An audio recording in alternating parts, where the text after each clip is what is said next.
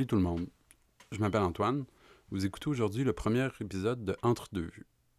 Entre deux vues, c'est un podcast que j'ai voulu créer avec mon père. On a tous les deux travaillé dans le milieu du cinéma une bonne partie de notre vie. Il y a plein de choses qu'on s'est rendu compte sur lesquelles on s'entendait pas nécessairement dans la vie, mais notre amour pour le cinéma, c'en est une. Pour ma part, moi, j'ai été assistant de production pendant des années. J'ai aimé découvrir des films qui viennent du Québec, d'ailleurs, de ma génération, pas nécessairement de ma génération. Bref, je me suis rendu compte que une conversation autour de la découverte des films, avec mon père, là, en l'occurrence, ça m'apparaissait assez intéressant, intriguant. Donc, c'est ce qu'on a cherché à vouloir faire avec le concept de l'émission. Proposer des films à l'autre qui n'a pas nécessairement vu, qui connaît pas nécessairement, ou simplement pas du tout, étant pas de sa génération ou pas nécessairement de ce qu'il regarde habituellement.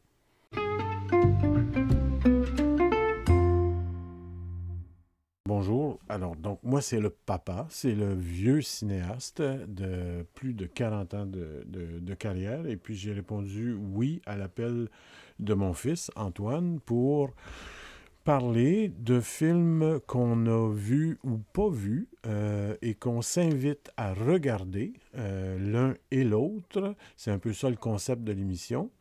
Je propose euh, trois films dans trois catégories euh, que Antoine a décidé.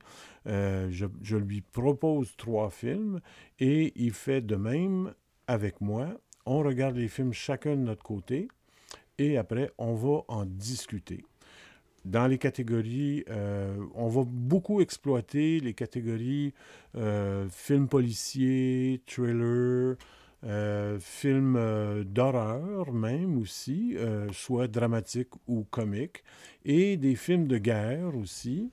Mais on va éventuellement, en tout cas, se pencher sur plein d'autres sortes et de genres de films. Alors, on est là aujourd'hui pour vous faire partager notre passion du cinéma.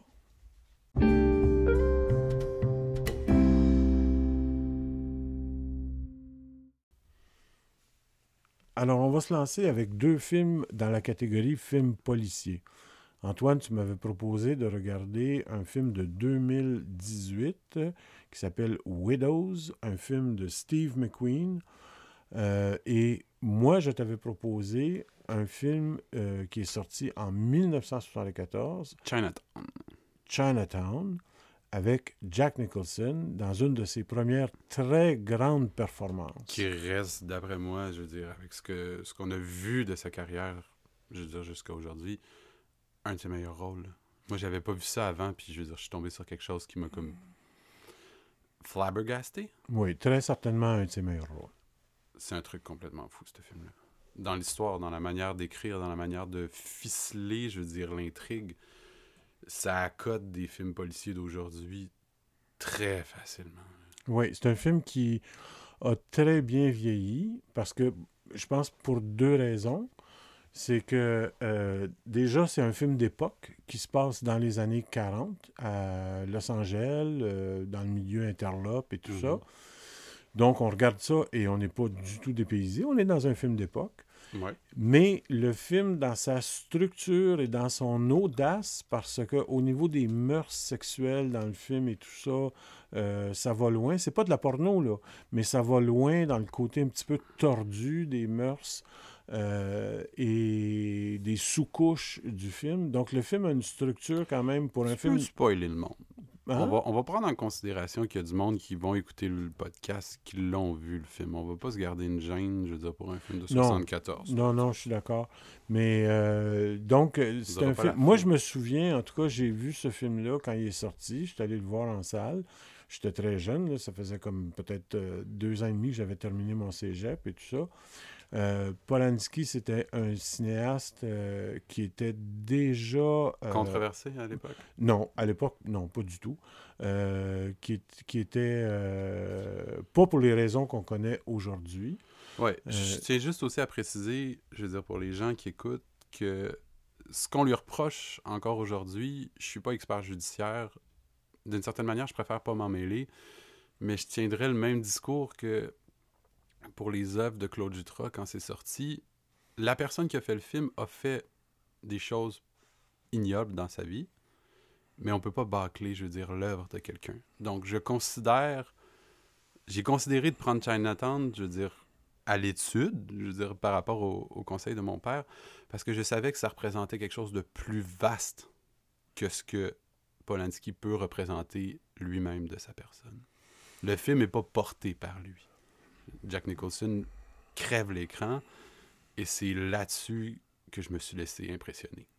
Mais je pense que le film, de toute façon, c'est ça. Il a beaucoup d'intérêt à être encore vu aujourd'hui pour la performance non seulement de Jack Nicholson, mais de Faye Dunaway, de John Huston. Qui celui qui joue, le père. Celui qui joue le père. C'est okay, cinglé, qui, qui, est un, qui est un des grands réalisateurs américains. La okay. voix de ce gars-là dans le film. La voix, la présence de, de, de, de John Huston dans ouais. le film, euh, l'espèce de menace sourde qui installe avec son personnage tout le long du film. Donc, ne serait-ce que pour tout le casting, la, la direction artistique est superbe. Oui, surtout pour l'époque, je veux dire, parce que tu regardes ça aujourd'hui, puis je sais pas, genre, tu le check avec un chum qui l'a jamais vu, puis tu après, tu dis, c'est clair que ça a été fait il y a longtemps, mais je veux dire, on se douterait pas que ça a été fait en 1974. Mm. C'est mm, loin, là, je veux dire, par rapport à aujourd'hui. Mm. Et encore aujourd'hui, selon moi, je veux dire, en excluant ce que je viens de dire par rapport à, à Roman Polanski, je veux dire, en, en, mettant de côté ce que ce gars-là a fait, ça reste un film légendaire à mes yeux. Par, oui. rapport au, par rapport à ce que vient de dire mon père, par rapport au casting, par rapport à juste comment le scénario est construit, par rapport à, au genre d'intrigue, puis bref, par rapport à tous ces éléments. Oui. Ben, euh, il faut dire aussi que euh, c'est un film qui a gagné euh, un Oscar, qui a, qui a, eu de nombreuses nominations. 24 nominations. Euh, puis... Ça, c'est probablement sur plusieurs festivals, mais en tout cas, n'importe. C'est un film qui a été euh, encensé, qui a été décoré euh, Ouais. et, et c'est considéré euh, dans la liste des 100 meilleurs films euh, de tous les temps. Oui, puis ça reste sur ces, sur ces listes-là, je veux dire, au courant des années. Oui. Le score que ça a gagné plus précisément, c'est en, en, c'est en 75. C'est le- c'est justement, je faisais référence au scénario, c'est le score du meilleur scénario qui a été décerné à, à Robert Town. Town, oui. On prononce pas le... Non. Robert Town avait été approché pour écrire le scénario d'un remake à cette époque-là du, de, de, de l'histoire du The Great Gatsby. qui a été refait avec DiCaprio. Oui, euh, ça. récemment, plus récemment. Mais le Great Gatsby, c'est un film qui a été fait et refait, je pense, euh, on est rendu à peu près une demi-douzaine de fois. Genre comme The Star is Born. Et oui, c'est ça. Et euh, donc, on avait offert, à cette époque-là, on avait offert 125 000 à Robert Town, qui était un, un grand scénariste américain, pour écrire, réécrire, écrire une nouvelle version de, du, du Great Gatsby. À, Et- quel point c'est beaucoup à l'époque?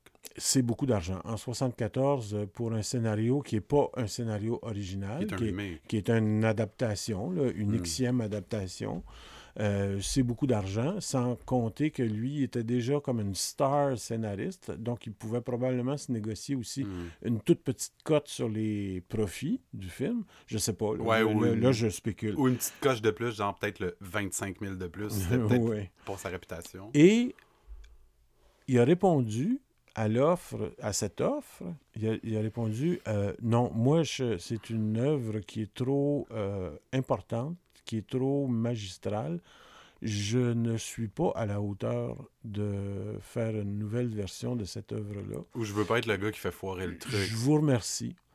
Et il s'est reviré de bord et euh, il y avait euh, entre les mains le synopsis, euh, ou en tout cas peut-être une première version de Chinatown, puis les studios lui ont donné comme euh, 25 000 piastres pour écrire Chinatown, puis il a écrit Chinatown. Puis il a gagné un Oscar avec. Puis il a gagné un Oscar avec, puis sa carrière s'est beaucoup mieux portée. Ouais, ouais, ouais. La sienne, en tout cas. Pas oui, tout- la pas sienne, la sienne. ouais, Vu le succès du film. ouais, ouais, c'est ça. C'est ça. Euh, mais oui, je veux dire, toi, à l'époque, pourquoi t'avais aimé ce film-là? Parce qu'on mentionne le scénario, je veux dire, le casting, mais comme toi, je veux dire, le petit jeune qui voit ça dans une, dans une salle euh, de cinéma à l'époque. Parce que moi, je l'ai vu... Ben, c'était... Je l'ai vu sur un laptop, j'ai pas les mêmes références que toi. Je veux dire, le voir sur un, sur un grand écran, je veux dire, en pellicule à l'époque, il y a, tu sais, je veux dire, il y a, il y a le grain, il y a le son, il y a toute l'ambiance de la salle qui, que, je veux dire, à moins de faire une projection privée aujourd'hui. Pardon, j'ai une fin de rhume, là. Ouais, sa, vie- sa vieillesse le trahit un peu. Ouais. Mais euh, c'est ça, je veux dire, qu'est-ce qui t'avait. euh, Ben, écoute, j'essaie de me souvenir, j'essaie de me souvenir, ben, premièrement, pourquoi j'ai couru pour aller voir ce film-là? Euh, très certainement parce que au départ, c'était un film de Polanski, puis il y avait eu Rosemary's Baby, puis en tout cas, bon, Hmm. bref, euh, il y a- il y À avait- l'époque, il était pas aussi il polarisé qu'aujourd'hui. Non, non, non. Puis euh, de toute façon, c'était, c'était, et je pense que ça demeure un grand artiste. Mais, en de- je veux dire, ça mis à part, je veux dire, on connaissait pas beaucoup Jack Nicholson, tu sais. Donc c'était, mais on, mais on, on, on, on- on voulait le voir jouer. C'est quelqu'un qui, qui, interpellait le public. Alors donc, euh, a- je pense que c'est probablement beaucoup pour le casting aussi que je suis allé voir le film parce que j'adorais euh, Faye Dunaway. Je veux dire, c'est vraiment une femme qui me faisait euh, flipper. Et euh, j'avais beaucoup, beaucoup de respect pour euh, l'œuvre, euh, puis la carrière, en tout cas, de, de John Huston. Et John Huston, il n'a pas été acteur dans tant de films que ça. C'est avant tout un réalisateur. Il a, joué des rôles importants dans quelques films, mais euh, c'est toujours un plaisir de le voir jouer. Euh, donc, euh, je pense que c'est pour ça. Puis je pense que j'ai été émerveillé du film euh, pour la qualité euh, du scénario, la qualité du jeu, la direction La artistique. caméra. La, ca- caméra la- est la- la- la impressionnante caméra, le travail, le fou. oui, le travail de direction photo est superbe. Euh, donc, euh, la musique, tu sais, je veux Oui, dire, c'est un film extrêmement bien ficelé. j'ai l'impression que même si c'est un film qui se passe à l'époque, puis je veux dire, j'ai comme référence d'être allé à, à Los Ange- à- à Los Angeles il y a quelques années, mais sans avoir découvert la ville de fond en comble, j'ai l'impression que déjà à l'époque, il y avait, je sais pas si c'est la bonne expression, mais cristalliser l'essence de la ville. Ouais. Ouais. Je veux dire, le fait que c'est une tellement grosse ville que tu le sais qu'il y a des tout croches dans chacun des quartiers, que chacun a- veut tout le temps quelque chose de plus. Ouais, Puis ça, à travers le film, tu le ressens. Ouais, puis Los Angeles, c'est une ville où il y a eu, dans ces années-là, dans les années 30, dans les années 40, dans les années 50, euh, beaucoup de corruption. Beaucoup de corruption. Alors donc, euh, les histoires euh, dans ce style-là, les histoires policières foisonnent. OK. OK. Puis, est-ce que tu peux... Là, on, on parle du film, de l'ambiance, du climat de la ville, mais pour les gens qui ne l'auraient pas vu, qui écoutent, euh, Oui. fais juste nous expliquer un petit peu l'histoire de base. Je veux dire, c'est... Ben là, écoute, c'est moi qui t'ai invité à le regarder. Fait que c'est Mais je veux dire, c'était ton conseil. Oui, je suis d'accord. Mais là, c'est toi qui as redécouvert le film. Mais non, Alors, non, non, moi, je l'ai- découvert. c'est peut-être moi qui devrais te renvoyer cette question-là. Raconte-nous un que- petit peu ce que tu as découvert, parce que non, moi, ça m'intéresse beaucoup de savoir quelqu'un de ta génération qui découvre ce film-là aussi longtemps après, qu'il l'avait jamais vu, OK? Puis, euh, de toute évidence, le film t'a enchanté, OK? C'est Ben, impressionnant. oui, ben donc, dis-nous pourquoi, puis dis-nous de quoi le film parle. Ok, je vais, je vais plutôt essayer de te dire qu'est-ce que j'ai compris dans l'histoire, puis interv- D'accord. interviens au bout, tu vois que je, je veux dire, je me perds, parce que j'ai compris que Jack Nicholson, c'est un détective privé qui, sans nécessairement, sans scrupule, va aller travailler avec les personnes qu'il paye, simplement. tu. Si- Ouais. Si, si- si- si tu le payes, il va faire ta job. Oui, oui, il n'y a pas grand scrupule. il tombe, mais il est pas méchant dans le Non. film pour autant. C'est ça le truc. C'est comme, OK, tu me payes, hein, OK, c'est bon, tu- je, je vais travailler pour toi. Mais fait que j'ai compris que lui, il se ramasse sur une affaire où il a l'impression de se faire mener par le bout du nez. Ouais. Genre, il a l'impression que l'actrice, je me rappelle plus du nom du personnage, mais il il a l'impression que Faye Dunaway, dans le film, elle se fout de sa gueule, mais comme solide. là. Elle fait juste le tenir occupé, là. Ouais, genre, tu sais, puis qu'il y a quelque chose qui se passe plus loin. Oui. Je veux dire qu'il se rend pas. Il se, Ouais. rend, il se rend pas compte ou il arrive pas à deviner ce que c'est. Non, Ça, c'est ça. ça, ça, j'ai compris ça. Mais c'est tout le, le truc à un moment donné du, du dompage d'eau que j'ai pas compris. Ben, Qui ça- a avantage? C'est ça que je comprenais pas. Parce qu'il y a un truc qui a un lien pour les, les gens, je veux dire, euh, qui regarderont le film. Le personnage de Jack Nicholson trouve un indice à un moment donné dans la, dans la maison de, du personnage de Robert Hughes, c'est ça? Hmm. il trouve la paire de lunettes. Fait que là, moi, je comprenais à ce moment-là dans le film qu'il y a toute une, une intrigue euh, liée au, pouvoir, je veux dire, dans l'histoire. Mais c'est le bout par rapport à. Il retrouve un corps à un moment donné dans un réservoir, mais tu comprends qu'il dompe de l'eau pour. C'est ce bout-là que j'ai pas compris. Oui, ben là, écoute, moi, c'est- là, c'est- toi qui as revu le film. Moi, je ne l'ai pas revu le film. Mais quand je- j'essaie de me remémorer cet aspect-là de l'histoire, c'est que il y a énormément, et il y a eu, ça, c'est, il y a multiples histoires vraies par rapport à ça. euh, l'histoire de, euh, de l'aménagement des conduites d'eau qui amènent l'eau potable à Los Angeles. Parce qu'à Los Angeles, comme tel, il n'y a pas d'eau. Non. OK? Donc, il faut venir, il faut, faut construire des conduites qui s'alimentent sur des rivières qui sont plus loin et d'amener l'eau à Los Angeles. Et l'eau, ben, ces conduites-là, ces, ces canaux-là qui sont fabriqués de, de, de- de main-d'homme, euh, passent sur des terrains qui appartiennent à quelqu'un.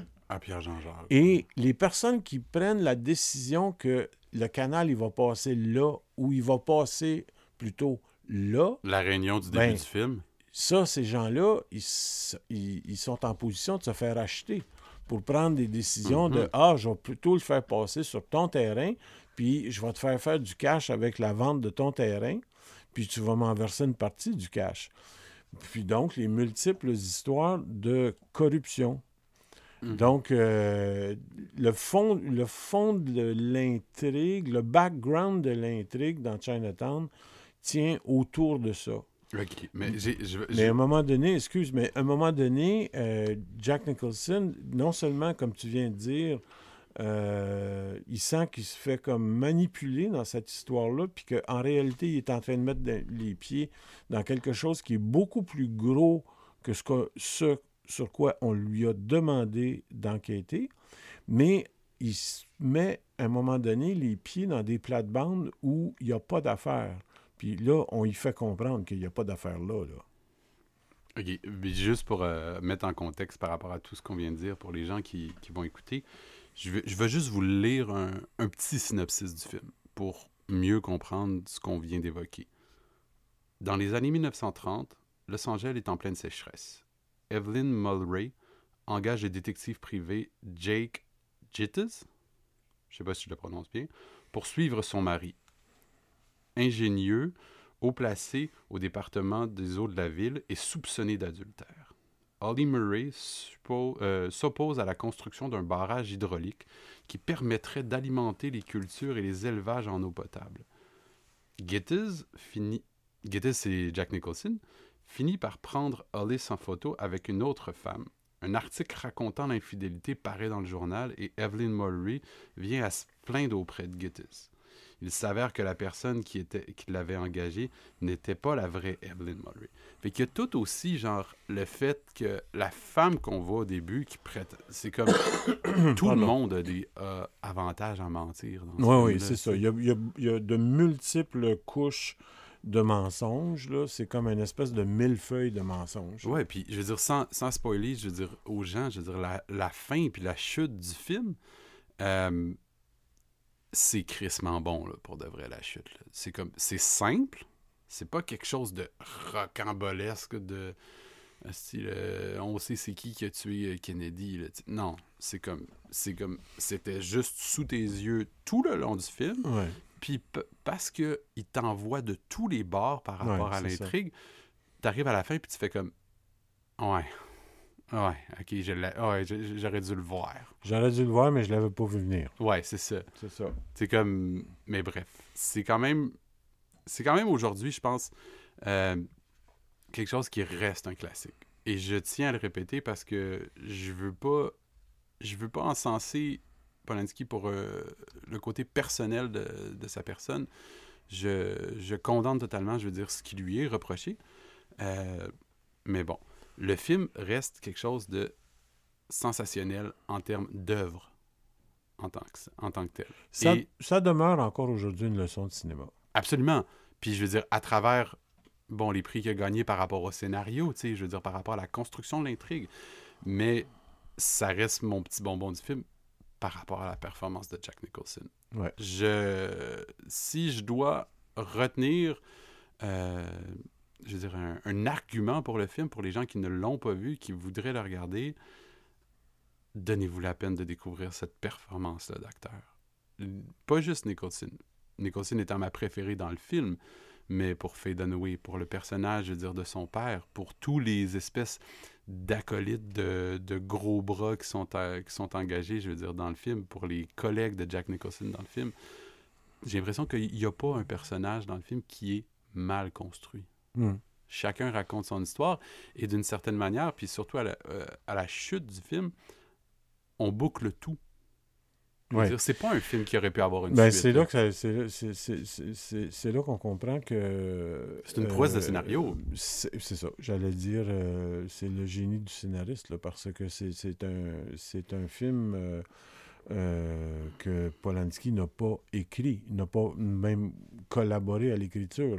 C'est un contrat pour il, lui. il devait être complice un peu avec le, scé- le scénariste, forcément, en, en amont et tout ça. Mais euh, au départ, effectivement, c'est un contrat pour lui, là, pour Polanski. Donc, c'est vraiment l'œuvre d'un... Pardon. C'est vraiment l'œuvre d'un scénariste de Townsend euh, à part entière. D'accord. Et bon, Est-ce qu'on Le- est qu'on change de film? là? ben oui, oui, je pense qu'on est rendu là. Bon. Là, c'est rendu à mon tour. Moi, j'avais donné à mon père euh, un film un peu plus, euh, un peu plus récent. Même, même très récent. là. Je veux dire celui de celui de McQueen euh, avec Viola Davis. J'espère que je massacre pas son nom. Non, c'est ça. Viola Davis. Viola Davis. Et si je suis pas, si je suis pas à côté de la plaque, c'est elle qui joue dans euh, How to Get Away with Murder. C'est une série télé en ce moment qui Je, fonctionne super. oui, je crois que oui. où elle joue la, la- la prof de droit avec ses étudiants. Bref, ça, c'est juste pour la situer pour certaines personnes. Mhm. Euh, pour vous mettre en contexte, Widow raconte l'histoire. On... La ville dans laquelle le- l'intrigue se passe m'échappe. C'est-? Chicago. Chicago. On est à Chicago et on se rend compte que très tôt dans le film, il y a, je vais, je vais mettre ça de même, il y a cinq poffins qui se font prendre pour quelque chose qu'ils ont fait. Un coup tout croche. Le film commence avec ça. Et on se rend compte très vite que ces gars-là, euh, ces poffins-là, ils sont cinq, euh, avaient une énorme dette envers un autre poffin de la ville. Ouais. Puis sans, ré- sans révéler tous les trucs de l'intrigue, c'est aussi, je veux dire, une intrigue de corruption, chantage qui est à travers le, le monde politique. Oui, il y a encore là, c'est ça que c'est le dénominateur commun en- entre les deux films, c'est la, la corruption politique. ouais. Donc, c'est ça. Donc, il y a ces cinq gars-là qui se font prendre, qui se font euh, complètement zigouiller. Ils n'ont aucune chance dès le début du film. Et, genre, très peu de temps après le début du film, a lieu euh, la scène avec les funérailles du film. Et le moment intéressant, et c'est là que le film décolle, c'est que les gars qui avaient la dette, qui sont morts, je veux dire, les, les autres poffins qui leur couraient après, sont à leur enterrement et balayent la dette du côté de- des cinq femmes. Fait qu'ils viennent les voir, les cinq les, femmes, les cinq veuves. les cinq veuves, puis leur disent Vos maris avaient un problème C'est pas parce qu'ils sont morts que c'en est plus un, maintenant c'est le vôtre. Ouais. Et à partir de là, on rencontre cinq personnages tellement intéressantes, menées par Viola Davis, Ouais. qui est comme la chef de bande. Puis, Ben, c'est parce que c'est beaucoup elle qui a le plus gros du fardeau sur les épaules. oui, absolument, parce que c'est comme tout le monde est comme pendu à ses lèvres dans l'histoire, puis c'est comme Euh, euh, qu'est-ce qu'on fait? Qu'est-ce qu'on- comment il faut faire? Euh, On sait pas quoi faire. Puis, C'est parce que c'est c'est- c'est à elle que se fait euh, c'est elle qui se fait servir l'ultimatum d'un mois. Ben oui, c'est ça. Parce que dans l'histoire, c'est que les méchants qui, qui étaient des anciens collègues à- aux cinq maris donnent un ultimatum aux filles. C'est comme vous avez, vous avez un mois pour retrouver notre cash, sinon, je veux dire, euh, il va y avoir un deuxième funérail. Genre, il va y avoir des deuxièmes funérailles. Ouais. Mais Donc, qu'est-ce que qu'est-ce que tu as aimé, je veux dire, de mon conseil? Je veux dire, parce que c'est. Tu Ben- t'attendais-tu, je veux dire, à ce que je te conseille un film comme ça? Euh, non, mais tu aurais pu me conseiller quelque chose de bien différent euh, dans, le- dans- dans le domaine euh, du film policier. Euh, écoute, moi, c'est un film que j'ai apprécié pour le jeu des comédiens, puis des comédiennes surtout. Mais c'est un film que j'ai trouvé qui était peut-être un peu trop descriptif un peu, un, un petit peu long, un petit peu descriptif. Euh, on procède vraiment pas à pas, mais en même temps, je comprends pourquoi le film est bâti de cette façon-là, parce que le, le but, c'est d'amener des femmes ordinaires qui n'ont jamais eu aucune expérience De de la de criminalité. criminalité à commettre vraiment un gros coup. Fait que j'ai donné, j'ai donné cette permission-là au film, j'ai donné cette licence-là au film. Euh, il faut dire que c'est un film. Bon, ça a attiré mon attention aussi parce que euh, quand tu m'as proposé ce film-là, là, j'ai découvert que c'était un film euh, réalisé et co-scénarisé par Steve McQueen, qui a fait le superbe film euh, 12, Ye- 12 Years A a, Slave. a- a Slave, euh, qui, qui est un film qui a fait découvrir McQueen comme réalisateur Mhm. et qui est un film qui a été euh, encensé par la critique, qui était un film qui a été récompensé aux Oscars, etc., tout ça. Là, le Qui révélait certaines actrices aussi, je veux dire. euh, je, qui vais, révélait certaines je vais actrices, massacrer ouais. son, son nom, mais euh, Pardon. j'espère que les gens la replaceront. Euh, Lup- Lupita. Ah, mais- bref. Je, je- je l'ai en tête, mais j'ai pas son nom en tête. Mais bon. Celle qui est la, la- la- la jeune esclave, là. Oui, oui, oui, Celle absolument. qui se fait euh, flageller, mais quasiment euh, tuer, là. Ouais. Euh, Et c'était un de ses premiers rôles. Bref, Ouais. revenons à Widow. mais, mais- revenons à Widow, c'est ça. C'est Alors, un, donc, sale, déjà... c'est un sale casting aussi. Là. Oui, oui, c'est un gros casting. Euh, Il y a... Mais c'est ça. Au départ, en tout cas, parce que c'est une réalisation de Steve McQueen, ça attirait mon attention. Là, j'ai lu, avant de regarder le film, j'ai lu un peu le synopsis du film et tout ça. J'ai vu la bande-annonce. mais J'ai fait comme, oh, OK, pourquoi Steve McQueen s'intéresse à une histoire qui de cette nature-là, qui me semble tellement loin de euh, tout ce qui semblait le préoccuper dans 12 Years a Slave. Euh, je pense que après avoir vu Widows, euh, bon, en français c'est sorti sous le titre Les Veuves. Euh, je pense que probablement que son plus grand intérêt à faire cette histoire-là, c'était de faire un film où est-ce qu'il mettait le film sur les épaules de cinq femmes. Donc, un film, Mhm. un film de femmes fortes, ou en tout cas qui se révèlent Et pas caricaturé. Là. Et non, non, ab- absolument pas. Parce que ce qui est drôle de voir, tu sais, tu dis, c'est ça qui est bizarre, c'est que on a, on a cinq personnages complètement différents. Parce que dans l'histoire, les cinq femmes ne viennent pas du même milieu. Non, non, pas du tout. Viola Davis qui mène Ouais. le groupe, oui, je te dirais que c'est peut-être la plus cossue des cinq. La fille a jamais... Qui nous pa- apparaît Oui, qui nous apparaît cossue. comme étant. Mais tu sais, je veux dire, il y en a dans l'histoire, il y en a aucune, je veux dire, qui a, qui a déjà tiré du gun. Fait que, Non, c'est ça. C'est comme. Fait qu'il faut pas- que toute l'histoire passe par là. Ouais. C'est pour ça que c'est très descriptif comme histoire, parce que il faut qu'on passe toutes les étapes. Il faut qu'on voit comme spectateur toutes les étapes. Parce que Mhm. si le film, si le scénario est fait de trop grosses ellipses, Ça aurait ben- été de la merde. ben en tout cas, euh, aurait ça, aurait attaqué la crédibilité de l'histoire puis des personnages automatiquement. Ouais, puis tu sais, bizarrement, c'est comme. Je sais pas si on aurait dit Ah, c'est des personnages féminins clichés. euh, on a fait un montage vite fait pour leur apprendre des trucs. Puis c'est comme, bam, ils arrivent, tu sais, je veux dire, à, à leur coup final. Et alors que là, c'est pas le cas, tu sais. Je veux dire, tu vois les femmes inquiètes, tu vois les, les filles progresser, je veux dire, Ouais, vers le, leur coup final. ouais. Puis, tu sais, je reviens. On mentionnait, je veux dire, le casting de, de Chinatown tout à l'heure, qui est déjà, mais comme ultra impressionnant. C'est. Et je veux dire, qui révèle certaines personnes. C'est un peu, je veux dire, la même chose. Je veux dire, pour Widow, tu sais, dans le sens qu'il y a déjà des personnes extrêmement bien établies dans le casting. Si tu parles de Robert Duvall ou tu sais, Colin Farrell, mais. Colin Farrell, il y a Liam Neeson. Ouais, mais je veux dire, lui, c'est comme peut-être celui dans le film qui m'a déçu. Ben, Je trouvais que son rôle, il est plate dans le film. Ouais, mais en tout cas. C'est euh, comme un prétexte, son rôle, pour faire avancer l'histoire. Oui, c'est ça. C'est ça. Mais en tout cas, donc pour dire euh, quelques mots aussi sur le film, ou en tout cas un peu la genèse du film. euh, donc c'est un film euh, qui est sorti en 2018, euh, qui est un film, moi, que quand j'ai vu les données sur le film, que j'ai vu que le film avait coûté 42 millions puis c'est un.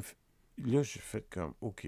euh, donc, euh, ah oui, OK. Ah bon, oh bon, très bien. C'est un Oui, gros, budget, le budget est passé dans le casting. gros, là, gros, gros casting. Bon, ben, euh, on vient de comprendre une chose. Mais malheureusement, c'est un film qui a été presque un flop parce que il a coûté 42 millions, il en a rapporté en tout et pour tout sur l'ensemble de- des, des- des- des- des pays, là, je veux dire sur la planète, il en a, il en- a rapporté 76 millions. OK, c'est à peine payé. Et il ne s'est pas payé parce que il faut savoir que dans l'économie du cinéma, un film qui fait du profit Ouais. doit faire cinq fois son budget. Ça, c'est l'économie du cinéma. OK? Parce qu'il y a tellement d'intermédiaires entre, Le marketing, le- la le- pub. le- entre, entre le studio, ou en tout cas le producteur, et le spectateur. Il y a tellement d'intermédiaires qui se prennent chacun une cote, sans compter aussi la campagne de publicité du film, qui, Mhm. qui, dans le cas de certains films, coûte très cher, et tout ça. Fait que, de façon, en moyenne, là, on dit qu'un film doit rapporter cinq fois pour se payer. C'est-à-dire que, par exemple, un film d'un million, s'il fait 5 millions au box-office, il s'est payé. Il n'a pas fait de profit. Just your break-even. Oh, Break-even. OK? Si le film fait 6 millions, OK? Ben, OK, il aura fait 1 million de profit. Fait que, donc, euh, le film a coûté 42 millions, on a fait 76. Aïe, aïe, ça, ça fait mal. Veux dire, oui. Mais bref, t'as as aimé, c'est ça, globalement, ce film-là. Je veux dire, tu trouvais ça comme par rapport aux autres films. J'ai aimé, mais c'est pas un film qui m'a. Qui, qui- tu sais, je, je C'est pas- divertissant. je, je, dirais pas que c'est un film qui m'a qui, qui m'a marqué. Là. Mais c'est ça qui est intéressant. C'est ça que je veux comme faire ressortir à travers les conversations qu'on aura, les films qu'on va voir, qu'ils qu'ils soient drôles, épeurants ou pas. Tu sais, je sais qu'on n'aimera pas toujours les mêmes films, mais c'est quand même le fun. Mais ça, pour c'est pas grave. Au contraire, ça peut être euh, Mais ça. constructif. c'est quand même le fun pour les discussions, tu sais. Je veux dire, euh, pour faire avancer la chose, pour voir comment les films ont évolué, tu sais, de, de voir qu'on n'est pas, je veux dire, sur un commun accord par rapport à qu'est-ce que représente un film. Ces deux films-là, je veux dire, je pense, d'une certaine manière, peut-être moins pour Widow, sont polarisés. Widow, on vient de mentionner que c'est peut-être un peu décevant parce que le film n'a pas fonctionné. Je veux dire, puis aux yeux de certaines personnes, paraîtra pas nécessairement un succès. Moi, je trouve, et j'encourage les gens quand même à le découvrir, justement, pour une fois, je veux dire, dans un, dans un film d'action, dans un film policier, le rôle des femmes est pas mis est pas mis au rencard. tu sais. Je veux dire, les femmes qui sont représentées dans le film ne sont pas un cliché. En tout cas, c'est ce Mhm. que j'ai considéré pour ma part. Ouais. Je veux dire, tu sais. Et parce que c'est des femmes fortes qui veulent cheminer, qui s'en calissent des menaces, je veux dire, qu'on va leur faire, qui font comme Asti, tu me menaces, je veux dire, de venir tuer ma famille, check-moi bien arriver dans un mois, tu vas en prendre une d'en face, le grand, là, tu sais. Ouais. Elle tient ça, puis elle dit une phrase, puis c'est peut-être la phrase, oui, elle est cliché, mais à un moment donné, il y a toute une conversation entre elle et ses consoeurs dans, le- je veux dire, dans l'intrigue. C'est comme, on le fait-tu, on le fait-tu pas, je veux dire, on accepte-tu, on, on calisse-tu notre camp, je veux dire. Puis elle, elle dit non, on va le faire, puis on va le faire pour une seule et bonne raison. Il y a personne qui pense qu'on a les couilles pour le faire. Puis en anglais, ça sonne mieux. No, nobody thinks we got the balls to pull this off. Ouais. Puis c'est comme, oh, OK, comme, tu comprends la confiance du personnage. Puis ça, je trouvais ça intéressant à ce moment-là. Puis c'est comme ça te fait embarquer sur leur côté. Puis tu te rends compte aussi que à travers l'intrigue, que les maris qui sont morts au début, c'était vraiment des crottés, câlisses. Ouais. Tu sais, je veux dire, Ouais. puis je, je- le dénouement de ce film-là vous fait comprendre certaines choses, puis par rapport, remonte, à mon opinion, d'une certaine façon encore plus le côté statut, je veux dire, de femme forte et non caricaturée, je veux dire, dans le film, sais, qui prend sa place, qui, agit, je pense, logiquement par rapport à leur mari, qui, dans l'histoire, dans l'intrigue, ben, ils sont un peu niaiseux. Oui, sauf que il y a un personnage euh, dans le film dont il faut parler aussi, qui est un peu le, le tueur à gages là, dans le film. là, rappelle qui- pas, c'est qui? qui est- qui est euh, Daniel euh, Kaluuya. Mhm. et dont on reparlera parce qu'il il revient dans un autre film euh, qu'on s'est proposé euh, Oui. de regarder. Ben, non, non, tu, peux le, men- tu, tu sais, tu peux le mentionner, je veux dire, dans les prochains épisodes, pro- probablement dans le prochain épisode. On va dire, reparler en tout cas de cet acteur-là Ouais. dans le film Get Get, Out. Out. Et, et parce que j'ai vu le film Get Out avant de regarder Widows, donc j'ai vu cet acteur-là euh, Dans Dan- un film d'horreur. Daniel Kaluuya dans un film, un thriller d'horreur, en tout cas, euh, jouer un personnage extrêmement vulnérable. Puis vraiment pas con, là, parce que. Non, pas con, méfiant. puis pas con, méfiant, mais en même temps très vulnérable, et tout ça, presque incapable d'agressivité. Puis tu le voyais dans ce film-là. Et là, je le vois dans Widows, mais c'est le gars vicieux, là, dans sa méchanceté. là. tu le regardes à un moment donné. Il tue du monde à, à bout- à de gun. Puis euh, je veux dire, il est, à, il est à l'enterrement, il regarde les femmes avec son petit sourire en coin de faux cul, puis il fait comme Oui, oui, oui. Hello! Donc, donc, donc, un rôle très vi- vicieux, là. Euh, cet acteur-là m'a- impressionné, là, parce que là, je l'ai vu sous deux facettes complètement différentes, là, et euh, livrer des performances, euh, en tout cas, très convaincantes. Ben, on va s'arrêter là pour aujourd'hui. OK. J'espère que les gens qui ont écouté ont aimé, je veux dire, les propos qu'on a tenus, aimeront découvrir les films. C'est à votre discrétion. Ben, C'est quand- une invitation. C'est une invitation, totalement. Et euh, pour le prochain épisode, on vous parlera comme, euh, comme papa ben, mentionnait, on va, on va vous parler de Get Out, qui, pour moi, a été, je veux dire, euh, une révélation dans le terme de, de l'horreur du thriller. Et aussi, je veux dire, un intérêt parce que je connaissais le, le scénariste du duo humoriste Key and Peele. Et Jordan Peele? Oui, c'est ça. Excusez-moi, je cherchais son nom. Jordan c'est Peele. Jordan, Jordan Peele qui, a, j'ai- qui a- j'ai- qui a réalisé Get Out et qui a écrit le scénario. Et euh, ce qu'il faut mentionner, euh, c'est que c'est euh, le premier... Le, pre- Scénariste? le- le- le premier... où- en fait, il a gagné un Oscar pour le meilleur scénario original. Et c'est le, donc le premier noir, artiste noir, qui gagnait dans cette catégorie-là. Oui. Et, Et- En, en plus, excuse-moi, et en plus, ce qu'il faut mentionner aussi, c'est que, euh, donc en tout cas, ça, ça- ça témoigne que c'est c'est un film intéressant parce que quand on gagne l'Oscar du scénario original, euh, c'est un méchant défi. Deuxième chose, juste avant de te laisser la parole, deuxième chose, c'est un très gros euh, succès commercial, mais On en reviendra. énorme. Mais oh, oui, vous allez être impressionné des chiffres qu'on va vous mentionner. Oui. Puis pour le devoir que moi j'avais à faire pour le prochain épisode, euh, j'ai vu un film de guerre un peu euh, déconcertant, un peu funky puis fucké par bout. J'ai un Puis peu peace and love aussi en même temps. Là. Je vais te laisser dire le nom. Johnny? En, en- en anglais, c'est le- le- le- le- c'est un film américain. Donc, le film s'appelle Johnny Got His Gun. En français, Johnny ça va en guerre. Johnny s'en va en guerre. Et c'est c'est un film qui, qui, qui, qui a été un classique. C'est un classique. Vous, euh, vous le découvrirez par vous-même, mais vous allez être impressionné de voir à quoi pouvait ressembler Donald Sutherland à 35 ans. Sur ce, on va vous laisser, on va vous conseiller d'aller voir les deux films dont on vient de vous parler aujourd'hui. Et euh, on espère que vous viendrez euh, nous écouter au prochain épisode. C'est un rendez-vous. Merci.